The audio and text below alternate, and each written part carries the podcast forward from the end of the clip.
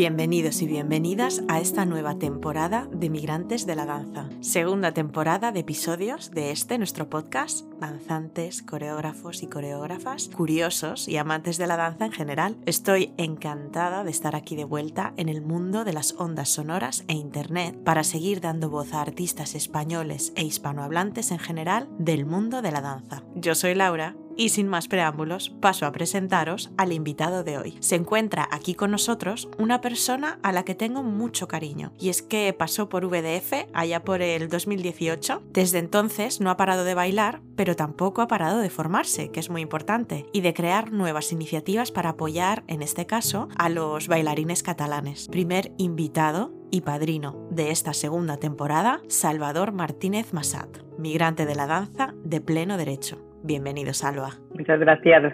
Salva es actualmente bailarín de la Ópera de Poznan, en Polonia. Lleva allí desde 2019. Como ya he dicho antes, formó parte de la generación VDF 2018, una generación que fue muy divertida, con la que nos fuimos a Badajoz a bailar junto con la Orquesta de Extremadura, por ejemplo. Él se formó inicialmente en la Escuela de David Campos y Escuela de Danza Marisa Judes. Se traslada a la capital para terminar sus estudios de danza en el Real Conservatorio Profesional de Danza Mariemma de Madrid, mientras además compagina sus estudios de Derecho en la facultad. En la actualidad, además de bailar, forma parte de la Junta Directiva de la Asociación Internacional de Bailarines de Cataluña. Algunos os preguntaréis qué es exactamente esta asociación. Pues bien, la Asociación Internacional de Bailarines de Cataluña es una asociación creada por un conjunto de bailarines catalanes con el objetivo de unir a la comunidad de la danza de Cataluña, promoverla y crear una red de comunicaciones entre todos ellos de una manera honesta, sincera y sencilla. Es un proyecto que surgió a raíz de la unión de un grupo de bailarines en el que, bueno, pues justamente querían compartir un mismo escenario con otros bailarines catalanes que se encontrarán bailando en varias compañías del extranjero. Aunque sea una asociación iniciada por bailarines, no solo tienen cabida estos, sino que lo que buscan es crear un vínculo de unión y hermanamiento con todos los profesionales e instituciones del sector.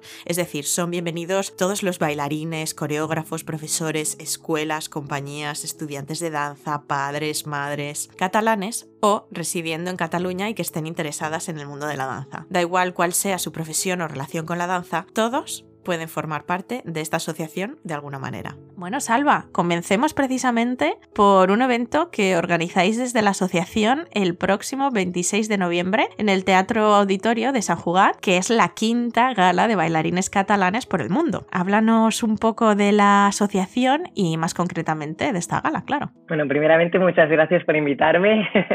Eh, estoy súper contento de formar parte de este podcast increíble que da voz a la danza y esto es muy necesario. Y justamente eso es lo que queremos hacer desde la asociación, ¿no? Dar un poco de voz a la danza, a un poco de voz a los bailarines, que parece ser que no se sabe quiénes somos y qué hacemos y que es un trabajo de verdad. Entonces, eh, siempre se nos ha considerado que tenemos que salir fuera, que tenemos todas las expectativas fuera y lo que vemos es que nos morimos de ganas para estar en nuestro país, en nuestra tierra. Junto con Marisa Ayudes, que ya llevaba organizando ya tres galas, la tercera edición, con la cual participé, nos propuso a su hijo y a mí empezar un proyecto para, para juntar los bailarines que habían participado en las galas y así pues conocernos y hablar de, nuestros problemas y nuestras inquietudes, ¿no? Y de ahí surgió, entre David Ayudes y yo, dijimos, ¿y por qué no crear algo juntos? Eh, algo, algo realmente que podamos hacer algo en Cataluña principalmente, ¿no? Ya que empezamos poco a poco, ¿no? y reunir toda esa gente, hacer una, un listado, ¿no? Para saber realmente quién está fuera, quién está dentro, quién puede acoger a la danza, eh, bueno, un poco saber cómo está la danza en Cataluña. Y, así fue, pues nos juntamos todos los bailarines de las ediciones anteriores de la gala, hubo muchísima acogida de ese proyecto, empezamos a encontrar una forma jurídica para poder iniciar ese proyecto y de aquí a aquí pues se fue creando y ahora ya el año pasado lo presentamos en la cuarta gala de bailarines catalanes y nos dio el espacio para hacer la presentación y este año pues ya cumplimos un añito muy contentos, muy difícil, un, un proyecto muy difícil a nivel de organización, de administración, de tema legal, todo eso es muy lento, pero estamos muy contentos de la acogida que está teniendo. Eh, poco a poco vamos teniendo más socios. No solo son bailarines, sino profesores de Cataluña que nos piden mm, bailarines para hacer masterclasses o eh, si hacemos algún proyecto más, coreógrafos también que nos contactan, concursos de danza que necesitan un jurado, necesitan ah, ayuda nuestra, bueno, y además de toda una organización de eventos que nos nos ha contactado, como por ejemplo en este caso Marisa Ayudes optó por nosotros contactarnos para eh, contactar esa serie de bailarines, ¿no? Para ofrecerla a nosotros, para ofrecerle el programa. Ella se encarga de toda la dirección artística, programa, etcétera, organización con el teatro y nosotros le proporcionamos pues el elenco de bailarines. Mm, ¿y, qué, ¿Y qué elenco tenéis? ¿Nos puedes hacer así un poquito de spoiler? Y tanto, un poquito de spoiler. Son todos bailarines increíbles, increíbles, increíbles. Este año se mezclan bailarines que bailan fuera y bailarines que bailan dentro de, de, Cataluña, ¿no? Están haciendo proyectos y el año pasado se incluyó la danza española como novedad dentro de la gala porque además de dar voz a la danza clásica, a la danza contemporánea, creemos que es importante dar voz a, a todos los estilos. Y este año, además de la danza española que tuvo una gran acogida, incluimos la danza musical, el teatro musical un poco. Y contamos con Enric Marimón, que es un bailarín increíble que ha formado parte, se formó en Londres, eh, ha formado parte del elenco de musicales como Cats, ahora está en Matilda en Madrid, formado parte de La Jaula de las Locas, eh, en Barcelona, en Madrid, bueno, increíble, un rodaje increíble. Tenemos a Cristo Vivancos, un gran bailarín de flamenco y clásico también. Eh, después tenemos, por ejemplo, de,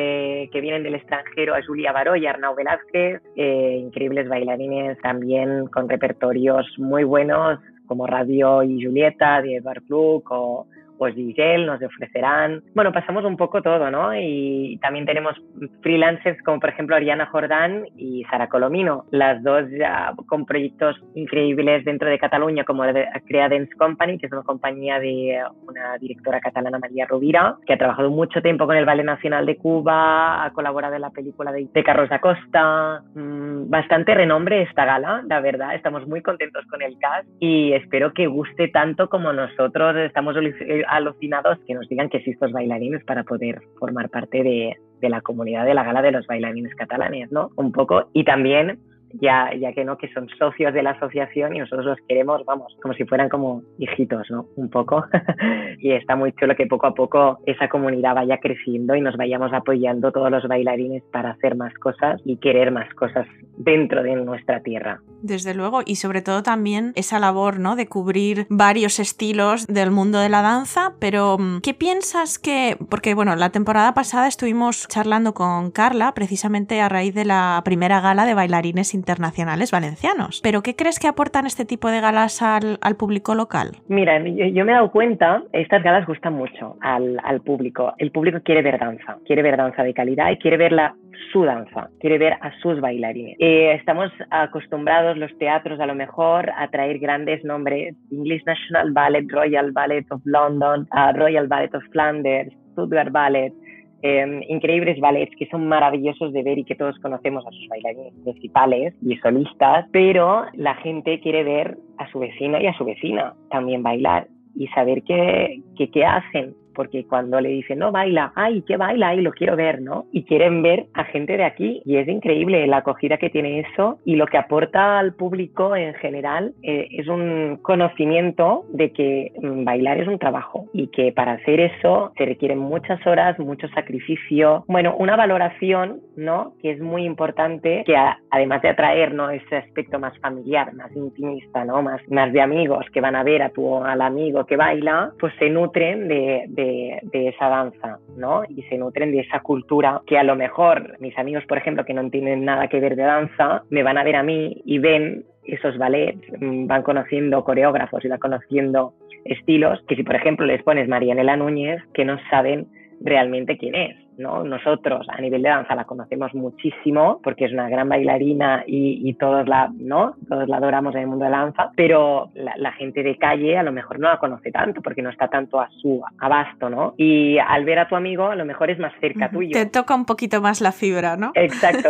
Y ya pues dices, ay, pues lo voy a volver a ver esto. O por ejemplo, ahora he tenido unos amigos que han ido a Nueva York y han ido a ver a la American Ballet Theater porque yo les he recomendado en plan ir a ese espectáculo tal, ah, pero es lo que bailaste tú en la otra gala porque ese estilo y ya empiezan a bailar estilos y empiezan a, saber un poco, ¿no? de, de eso y eso yo creo que es lo más gratificante al final pues acercar la danza al público y a, todas las edades, a todo el público, mayores, grandes, pequeños, bueno, en general. Así que yo creo que es ese punto, aportar cultura. muy bien. Y tú, eh, bueno, ya nos has dicho que en otras ediciones has estado como bailarín. ¿Qué se siente cuando vuelves a casa a bailar? Porque en tu caso, bueno, no has parado de bailar, pero bailar en casa sin duda es siempre una ocasión muy especial. Sí, Sí, es, es increíble. Se me ponen los pelos de punta aún recordándolo. Y eh, yo lo pasé un poco mal, ¿no? Porque cogí un cólico nefrítico justo en, en esas fechas. Eh, realmente tenía, fueron dos funciones. Eh, me pinché a la mañana de la segunda función porque no, no podía aguantar. Me fui al hospital. O sea que fue un poco duro, pero de la emoción pude con todo. Es increíble el nivel, ¿no? de cómo el bailarín puede soportar esos niveles de dolor o, o tal con la adrenalina adrenalina, ¡boom!, eh, lo haces, lo haces y, cuando realmente lo quieres y tienes esa pasión, yo creo que no, vas a por todas. Y fue increíble. Mm, bailar en casa, bailar para tu público, para tus amigos, para tus abuelos, para tu familia. Eh, hacía muchos años que mi abuela no me veía bailar, por ejemplo, o con mis amigos no me veía bailar. Ver toda esa gente, ¿no? O incluso niños que no me conocen y te vienen a decir, ¿no? Ay, no quería que tú solo se acabase, o cosas así, dices, wow, ¿no? Eh, no pensaba que llegase ese momento y mostrar el trabajo que has hecho durante tanto tiempo fuera de casa, fuera de los tuyos, que te has tenido que buscar otras familias que al final son tus amigos, porque no las tienes ahí al lado. Obviamente puedes hacer una, una videollamada con tu familia y con tus amigos y todo solucionado, pero no es lo mismo el día a día. Tú bien lo sabes también. y, y claro, es buscarte otra familia, otro tipo de de, soledad también. Es mucho trabajo a nivel físico, obviamente, dejámoslo aparte, pero mentalmente también. Y claro, volver a sentir ese calor de casa, es que es indescriptible, es vivirlo y mm, por eso yo cuando contacto a los bailarines para hacer la gala, les digo es que os va a encantar, os va a encantar esa experiencia, es que es increíble volver a tu tierra y poder disfrutar de eso, ¿no? Disfrutar de ese calor que te da el público. Fue súper bien la gala, fue una gala, bueno, era en 2020, en COVID, eh, estaba no, solo el 70% de público, pero fue un público maravilloso. Fue una gala difícil de organizar, íbamos todos con mascarilla, actuábamos, nos, tenías, nos teníamos que mm, poner enseguida la mascarilla, fue todo un poco una, una organización muy, muy... Marisa Ayudes lo, lo llevó muy bien y el teatro también lo llevaron muy bien y gracias a eso se, puso, se pudo hacer y fue increíble. Eh, vamos, es que sin palabras. A raíz de eso estuve nominado a los premios de la crítica catalana y claro, sin eso no hubiera, no hubiera podido tener ese reconocimiento, ¿no? Y eso, ostras, me llena de orgullo. Emocionante, sí, qué bien.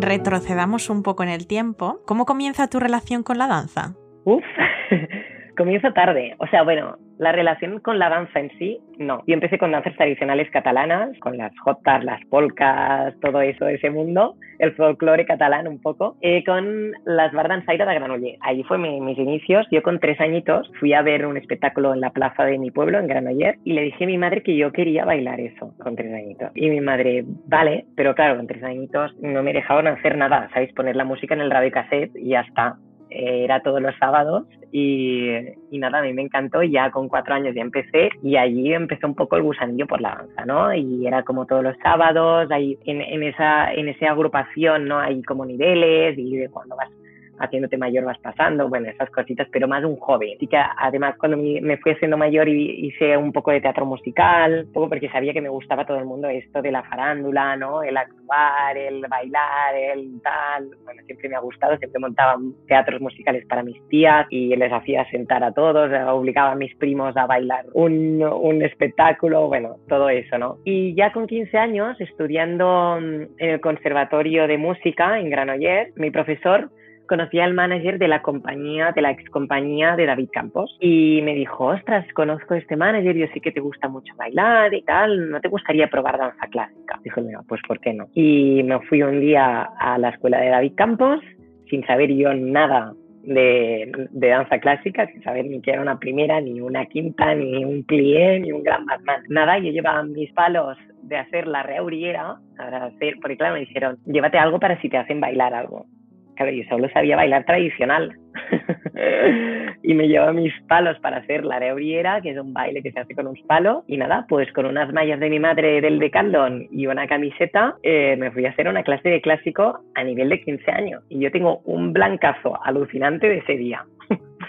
era, era, o sea, era horrible. O sea, yo creo que si me veo ahora digo, mmm, salvano. Pero sí, yo tenía muchas ganas de probar eso. Era un desastre yo a nivel de flexibilidad, he sido un desastre, eh, no me tocaba los pies, era una roca andante. Bueno, todas las uh, pies planos, eh, todas esas cosas, ¿no? Cero condiciones. Pero eh, me vi un ensayo después de, de, de esa clase y me gustó mucho. Y nada, esa escuela me dijo, bueno, tendrás que trabajar mucho, pero empezaremos tres días de la semana. yo, venga, vale. Mi padre, seguro, tal, no sé qué, es duro, no sé cuántos. Sí, sí, venga, va. Eh, ya la siguiente semana quería ir todos los días. Y nada, ahí empezó mi relación con la danza y, fue creciendo. Mi padre me apoyó muchísimo, muchísimo. Él hizo un gran esfuerzo. Me venía a buscar todos los días al salir del cole a las 5 de la tarde. Me venía a buscar, me llevaba en coche se esperaba dentro del coche la hora y media o las tres horas que yo iba haciendo ahí la clase y después me llevaba a casa porque así decía que podía estudiar en el coche, no tenía la presión de coger el tren, del estrés, de no sé qué. Me llevaba la cena, mi madre me hacía el tape y la cena comía en el coche, así tenía tiempo después para estudiar en casa cuando llegaba a las 10 o cualquier cosa, o sea, mi padre fue entrega absoluta y bueno, él como que es el que ahora entiende un poco ¿no? de la danza, porque claro, al final yo es con quien hablaba en el coche de, oye, he hecho esto, he hecho lo otro, tal, esto es esto, esto es lo otro, y ahora prefiero este, todas esas cosas, ¿no? Y, uh, y wow, fue una relación muy guay, muy guay, muy guay, y ahora cuando, cuando me viene a ver, ¿no? La, la madre, la típica persona, ¿no? De, ay, qué bien lo haces, hijo mío, qué bien tal, y mi padre, oye, eh, um, este salto hoy lo has hecho mejor, ¿eh? Se ve que ya eres más ligero en esto, aunque no entienda, ¿no? Pero como que ha estado como más en contacto, pues pues sí, sí, me hace gracia esa, esa relación. Es muy bonita. Tuve ese gran apoyo que siempre se lo voy a agradecer porque sin ellos no hubiera podido, porque fue muy duro y todo y yo estaba muy apasionada, pero si al final no hubiera tenido eso, hubiera sido mucho más complicado llegar tan rápido a, a bailar. Porque de allí cambié de escuela, me fui a Danza Marisa Ayudes, de allí me dijeron, ¿quieres bailar? Eres mayor, pero vamos a intentarlo. Y enseguida, al año, me, me preparan para entrar con Real Conservatorio Mariemma y allí entré en cuarto, hice cuarto, quinto y sexto y nada, de ahí ya Valencia y de Valencia en Sinfowar y de Valencia a, a Potsdam, ¿vale? Así que todo fue rodadillo. Qué bien. Y mm, bueno, como bien has mencionado ahora, has estado en Valencia, que fuisteis desde luego un grupo que sigue en nuestros corazones y a los que, si quieres, aprovechamos ahora para mandar un saludo desde aquí, que sé que nos están escuchando. Eh, hicisteis una piña maravillosa, eh, se reflejaba al veros bailar sobre el escenario, pero para ti yo creo que VDF fue un punto de inflexión respecto a tu carrera, ¿no? Porque te encontrabas en un momento de toma de decisiones, de elección de caminos. Cuéntanos un poco cómo fue y cómo viviste tu paso por una compañía joven o, bueno, una compañía puente. Fue una fue una experiencia increíble. Analizándola ahora con perspectiva y todo, bueno, nos aportó muchísimo a todos. Yo creo lo que estuvimos allí, todos mis compañeros, o sea, es que les mando un saludo enorme porque aún estamos en contacto, aun cuando nos vemos, es como si no hubiera pasado el tiempo, ¿no? Y eh, eh, fue increíble, fue increíble. Lo agradezco muchísimo que contaseis conmigo para para esa promoción y, em, y para mí fue un impasse bastante, bastante duro, no a nivel de danza, que también, pero a nivel de vida en general. Eh, yo me encontraba en un momento que había acabado el conservatorio, pero a la misma vez me había graduado de Derecho en la Carlos III en Madrid, ¿no? Había acabado ya dos etapas importantes de mi vida y me encontraba en este momento de qué quiero hacer. Quiero bailar, quiero continuar esto, sabía que me encantaba bailar, me encantaba bailar, pero bueno, es, un mundo difícil, ¿no? Y, y el otro lado me, gusta mucho el lado del derecho también, que paradójicamente no tiene nada que ver, pero es, es muy chulo, me aporta otros sentimientos, otras emociones que, que, la danza no me aporta, ¿no? Igual que la danza me aporta cosas que no me aporta el derecho, obviamente, pero sí está en un momento de, pues bueno, te planteas muchas cosas. Eh, es verdad que yo no tenía 18 años, pero tenía 22 años, aún era muy joven. Es ese momento también en la, en la universidad, ¿no? Que veo que todos mis compañeros también se plantean qué hago, dónde voy, voy a un despacho, voy a hago posiciones, eh, no sé qué. Ah, es un momento de cambios para muchas personas, ¿no? Y para mí, pues empezaba un cambio importante, apostar por algo, a trabajar, empezar a trabajar. Es decir, bueno, es que ya, ya soy mayor, ¿no? ya soy adulto. Y nada, pues era empezar a trabajar de, de, la danza. Bueno, fue una experiencia increíble, pues muy, muy enriquecedora para todos los aspectos. O sea, de allí fui creciendo un poco a nivel de decir, bueno, quiero bailar, no quiero bailar, cómo quiero bailar, dónde quiero bailar, bueno, todo eso, ¿no? Que aún así me estoy planteando todo eso. O sea, eso no acaba, yo creo, ¿no? La carrera del bailarín, como que todo el tiempo le damos vueltas a todo, a veces demasiadas.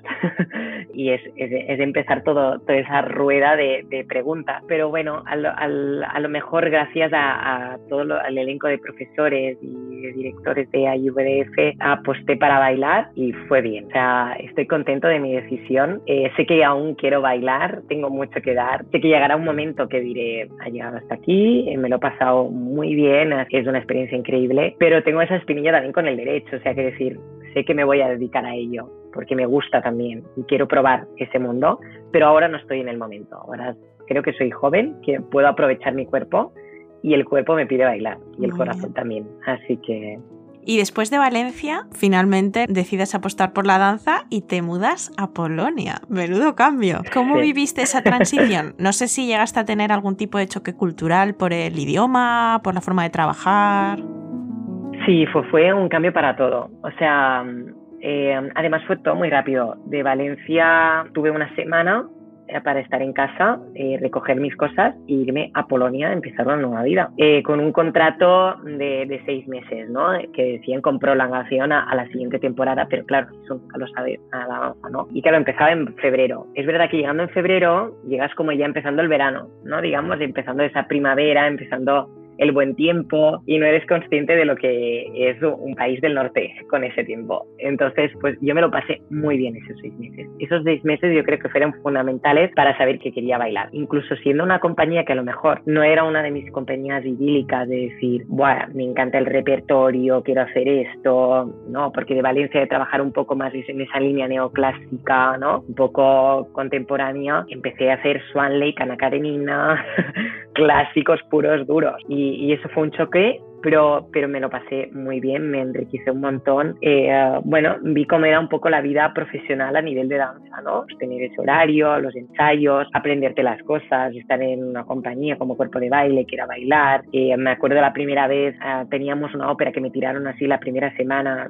ya, venga, una ópera, ¡pum! Encima del escenario. Y yo estaba cagado y no tenía que hacer nada. O sea, pero claro, era el hecho, ¿no? De pisar siempre el escenario, ¿no? Que siempre vamos como súper preparación cuando estás estudiando, no sé qué tal, no sé cuándo, y pum, me tiraron así y yo digo, es que no habrá nadie. Miércoles una ópera de tres horas, estaba el teatro lleno. Y eso culturalmente me chocó. Dije, wow, wow, valoran la cultura, ¿sabes? Y eso ahí me, me, chocó mucho a nivel de cultura artística. A nivel de cultura popular, de, de, más de calle, también. Ya llegando el próximo año y todo, me chocó mucho pues las personas como son, son mucho más tímidas, eh, a nivel de, bueno, pues las relaciones son mucho más reservadas, también cuando vas a los restaurantes es mucho más reservado todo, nosotros estamos habituados de, hey, ponme esto, no sé cuántos, y aquí todo es más calmado, por decirlo de una manera, y eso fue un poco chocante, pero bueno, también el clima, eh, ya pasé mi primer invierno, la luz solar, influye muchísimo, bueno, eh, empezaron a, a llegar a esas cosas que al principio, es los seis meses que entras en una compañía empiezas a conocer gente. Yo era el único español, tuve que aprender italiano porque había 50.000 italianos en la compañía. Claro, para introducirme un poco en el grupillo, ¿no? Y venga, va, salva. Y al hablar catalán y castellano, pues fue fácil. Entonces, pues enseguida, pues he hecho un buen grupo. Y, bueno, pues esos seis meses fueron como un poco Erasmus, que yo digo, la, la sensación Erasmus. Ya cuando empiezas a, a trabajar, a coger rutinas, a saber más, entrar más en organización y todo eso, pues obviamente pegas más choques y más golpes. Pero bueno, sí, sí, fue experiencia guay. Bueno, hemos estado hablando, ¿no? De tu relación con el derecho, eh, a la vez que terminabas el conservatorio y demás. Pero es verdad que eh, has seguido compaginando tus estudios y tu involucración en otros proyectos mientras bailas. ¿Cómo se compagina todo esto? O sea, porque es que además, bueno, como bien has dicho, eh, ahí en Poznan tenéis unos horarios que son, me contaste el otro día cuando estuvimos hablando, que son para mí horarios de ópera alemana antigua que te parten el día entero. ¿Cómo, cómo compaginas todo eso? Um, realmente no lo sé cómo, cómo bien se puede. Mm, yo, estaba, yo estaba habituado un poco a nivel un ritmo de vida bastante duro, ¿no? Con el conservatorio, después me iba a la universidad, tampoco me perdía ninguna fiesta porque me encanta la fiesta también, entonces me encanta socializar, me encanta estar con gente y entonces pues también es un granito eso, entonces siempre intento encontrar tiempo para todo, pero es difícil, entonces ese horario para mí me chocó mucho porque el tema de empezar, hacemos de 10 a 2 y de 6 a 9, entonces ese gran break, gran pausa allí en el medio a mí me mataba porque no sabía bien qué hacer. Si comía, después me dormía, pero a veces dormía más porque después decía, pero si ya vas al teatro, eh, después decía, no, pero tengas, tienes que hacer trabajo. Y bueno, al final, pues eh, claro, empezabas a, a, hacer algo de, empecé a hacer el máster, ¿no? Aquí en, a distancia, mediante la, la UOC, la Universidad Oberta de Cataluña. Y claro, encontrar el tiempo de ponerte el ordenador, encuentras una hora, pero entre que te pones, empiezas a estar inmerso dentro de lo que haces. Todo eso, ya se te va la hora y dices, pues si no he hecho nada. Entonces tienes que volver a las 9 de la noche, hacerte la cena, ducharte y hacer lo que tengas que hacer del máster. O ahora, ¿no? Empezando la asociación, que empezar ese proyecto ha sido muy bonito y muy chulo, pero obviamente ha habido mucho trabajo detrás sin ser remunerado. y que eh, se hace con todo el amor posible, pero claro, es trabajo que, que se añade y tienes que saber compaginar y llamar y estar pendiente de ese o del otro y ahora poner esto a manos del otro o juntar estas personas o llamar a este. Claro, mmm, bueno, es difícil, es difícil, pero yo creo que es una rueda, ¿no? Al, al, final yo al final de la semana como que cojo la semana y digo, ¿qué tengo que hacer esta semana? Y voy apuntándome un poco, voy distribuyendo por días lo que tendría que hacer. Me gustan las agendas a mano a mí, soy un poco tradicional aún y me voy escribiendo, lo tengo más visual y como que me impacta más a veces y lo cojo más a mano. Pero sí, como ya he tenido como una rutina siempre, ¿no? De ir pim, pam, pim, pam, pues me, no, no me ha costado mucho. No me ha costado mucho el hacer eso, pero es durillo. y bueno, llevas ya cuatro años en, en Poznan, en Polonia. No sé si tienes eh, alguna anécdota que quieras compartir con nosotros, así eh, quizá un poco más en un tono divertido. Va, muchísimas, muchísimas. Uh, por ejemplo, uh, saliendo de fiesta, conocimos a un grupo de Erasmus, eh, Erasmus español, y, y, nada, bueno, eso que lo conoces y piensas, bueno, así le dices que eres bailarín, y dices, guau, guau, no sé qué, vamos a venir a verte, no sé cuántos. Y tal cual, eh, te escriben y te dicen, ay, queremos comprar entrada. Y bueno, y al final no es esas cuatro personas que vienen la primera función, sino que la última función vinieron 20 personas de Erasmus en el teatro, eh, a, a, ver, vale, ¿sabes? Que dices, wow, ¿no? Y, y, fue muy guay. Y es que incluso ahora, en plan, me contactan y me dicen, ay, he visto que hay este ballet, está guay de verlo. Y dices, ostras, he encendido la, la bombilla a alguien. O sea, experiencias así muchísimas. Y, y bueno, en, en, en, escenario, como bien sabrás, siempre pasan cosas, golpes, caídas, que no tienen que pasar y, y están allí. Sí. Así que sí, sí. sí. sí. Sí, sí. Pero bueno, como digo yo, si pueden pasar, pasarán. Exacto, exacto, exacto. no, sí, sí. Y estás eh, muy volcado, como hemos visto, con la danza en Cataluña, pero voy a hacerte una pregunta un poco más generalizada y abierta al territorio nacional respecto a la danza. ¿Qué le falta, desde tu punto de vista, a la danza en nuestro país para que termine de despegar?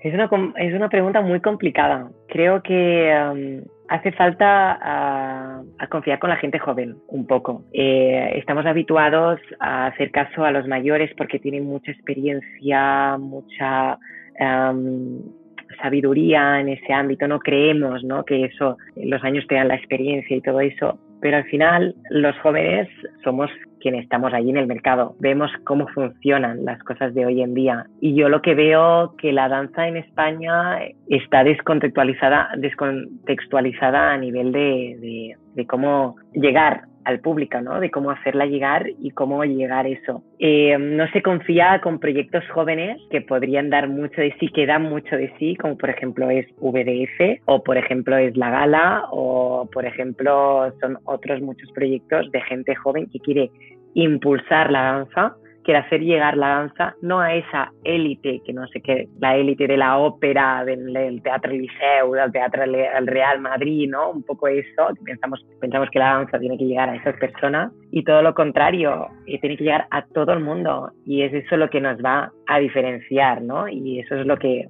poco a poco yo lo que veo aquí en Polonia. Los niños pequeños siempre es una tradición, y toda la familia, ir el Navidad a ver Nutcracker, a ver el cascanueces. Y es una tradición, y es así, ¿no? Y bien van los colegios a ver el teatro, nos, ven a ver, nos, nos vienen a ver cómo hacemos una clase, se quedan allí viéndonos cómo ensayamos. Todo eso yo no lo conocía antes. Yo con mi colegio nunca he ido a una compañía a ver. Y cuando fui a la compañía era con el conservatorio, que yo ya sabía cómo se trabajaba. ¿sabes? Entonces, creo que la danza está descontextualizada a nivel de, popular, ¿no? Eh, ¿no? ¿no? No se quiere hacer llegar a todo el mundo y creo que ese es el paso que tenemos que hacer. El, los teatros apoyar muchísimo más, eh, sobre todo ahora que hay esas maravillosas redes sociales que son increíbles, que te dan esa proximidad por todo el mundo, eh, hacer eco de eso, pues como ese podcast que se habla de danza, que prueba de hacer reflexionar a las personas, eh, prueba hacer entender qué es este mundo eh, complicado, lo bonito, lo duro, lo, lo real, ¿no? Todo, que se sepa, porque sabemos lo que hace un abogado, sabemos lo complicado y lo bonito que es, pero no lo que hace un bailarín. Y explicarlo siempre es como, ah, pero ¿qué más haces? O de, ¿pero qué trabajas? No, no, trabajo de bailarín. Ah, pero es un trabajo. Todas esas cosas ya, pues a todos los niveles. Mm, pues a, nivel legal estamos, hay un vacío increíble para la danza, o sea, que no estemos reconocidos como deportistas de alto rendimiento. Mm, ¿Por qué? No, porque la danza es, es, arte y tal, sí es arte, pero es que es físico también. O sea, mm, ¿por qué tenemos que excluir dos cosas? ¿no? Porque tiene que ser blanco y negro y no puede ser gris y puede ser una mezcla y nos podemos beneficiar de todos lados, de que sea un arte y que sea un deporte y, y poder tener condiciones y poder saber más y poder conocer más y, y, poder ampliar todo ese aspecto, ¿no? A veces como que nos encerramos en una idea y, y eso tiene que ser y para ese público tiene que ser y para uh, tiene que llegar de esa manera y tiene que mostrarse de esa forma, ¿no? Pues abrir un poco ese canal y abrir un poco a las nuevas mm, generaciones, redes sociales, eh, instrumentos que, te, que nos brinda el mundo, que puede ser muy malos, pero son muy buenos también. Así que, no sé, un poco eso. desde mi humilde opinión, uh, vamos, eh, tocando las, las, poquitas cosas que he tocado del mundo real. Y tú eres muy joven todavía y tienes esta transición que hemos estado hablando anteriormente todavía muy fresca. Así que no sé si quieres o sientes que puedes eh, ayudar a los jóvenes bailarines que están ahora en ese momento de transición audicionando, eh, decirles algo, un consejo o algo que a ti en ese momento te hubiera venido bien o que sigues aplicando eh, para ti, como bien has dicho, porque esto no para y, son preguntas que siempre te, estás planteando dentro del mundo de la danza. Yo, eh, es que dar un consejo es, muy imponente, ¿no? Eh, yo les convertiría una reflexión que es un mundo muy duro, pero quien lo amamos, lo hacemos todo. Eh, tenemos que ser conscientes de lo que es bueno y lo que es malo, obviamente, y darnos cuenta de eso, pero amarlo es necesario porque hay muchas cosas que son duras y, esa, ese amor te puede ayudar a, encontrar esa salida. Es un proceso muy duro, las audiciones. Eh, yo tuve la gran suerte, ¿no? De cuando salí del conservatorio me fui todo más rodado, pero es un mundo que no para. Y obviamente en mi cabeza siempre hay audiciones y mirar cosas y aplicar y te, te comes muchos no. Es muy duro, no te preparan para nada psicológicamente, no te lo dicen, no, no te dicen lo duro que es recibir un no y otro no y gastarte 400 euros en hotel, avión y todo y estar allí, pero vale la pena probarlo, saber lo que es saber lo que es estar allí, aunque lleguen muchos nos, y de la forma que sea bailar. O sea, no hace falta llegar todos solistas, no hace falta bailar todos en compañía. Puedes ser freelancer, hacer proyectos, bailar de mil maneras y sentirte realizado y encontrar ese punto, ¿no? Encontrar ese, decir, estoy bailando y quiero hacer eso. Y probarlo, probarlo, no, no dejar ninguna ventana abierta, porque si realmente amas la danza, si no, yo creo que te queda esa espinilla siempre, que es lo mejor, ¿no? Lo pruebas y si ha habido un momento que dices, no es lo mío, es otra cosa, pues otra cosa, pero ya lo has hecho y sabes lo que es. Yo creo que eso es lo importante, más para las personas que amamos esa profesión y le damos tanto cariño siempre. Muchas gracias, Salva. No, a ti. Vamos a cerrar el episodio de hoy. Muchísimas gracias por inaugurar esta segunda temporada de Migrantes de la Danza. Mucha mierda para la quinta edición de la Gala de Bailarines Catalanes por el Mundo. Eh, mucha mierda a ti, a toda la organización, a los bailarines que participan en ella y desde luego, bueno, pues animar a todas las personas que nos estén escuchando, que puedan acudir, que puedan acercarse a vuestra asociación y que sigan disfrutando de la danza como lo hacemos nosotros, porque no les dejará desde luego. Totalmente. Salva, nos vemos por el mundo. Muchísimas gracias. Nos vemos. Muchas gracias. Hasta aquí el primer episodio de esta segunda temporada de Migrantes de la Danza. Muchas gracias a todos y a todas por seguir aquí y agradecer todos esos mensajes que he ido recibiendo en estos dos meses de parón preguntándome sobre la vuelta del podcast. Muchas gracias de todo corazón. Y recordad, que la danza no tiene fronteras, así que nos vemos en los escenarios del mundo.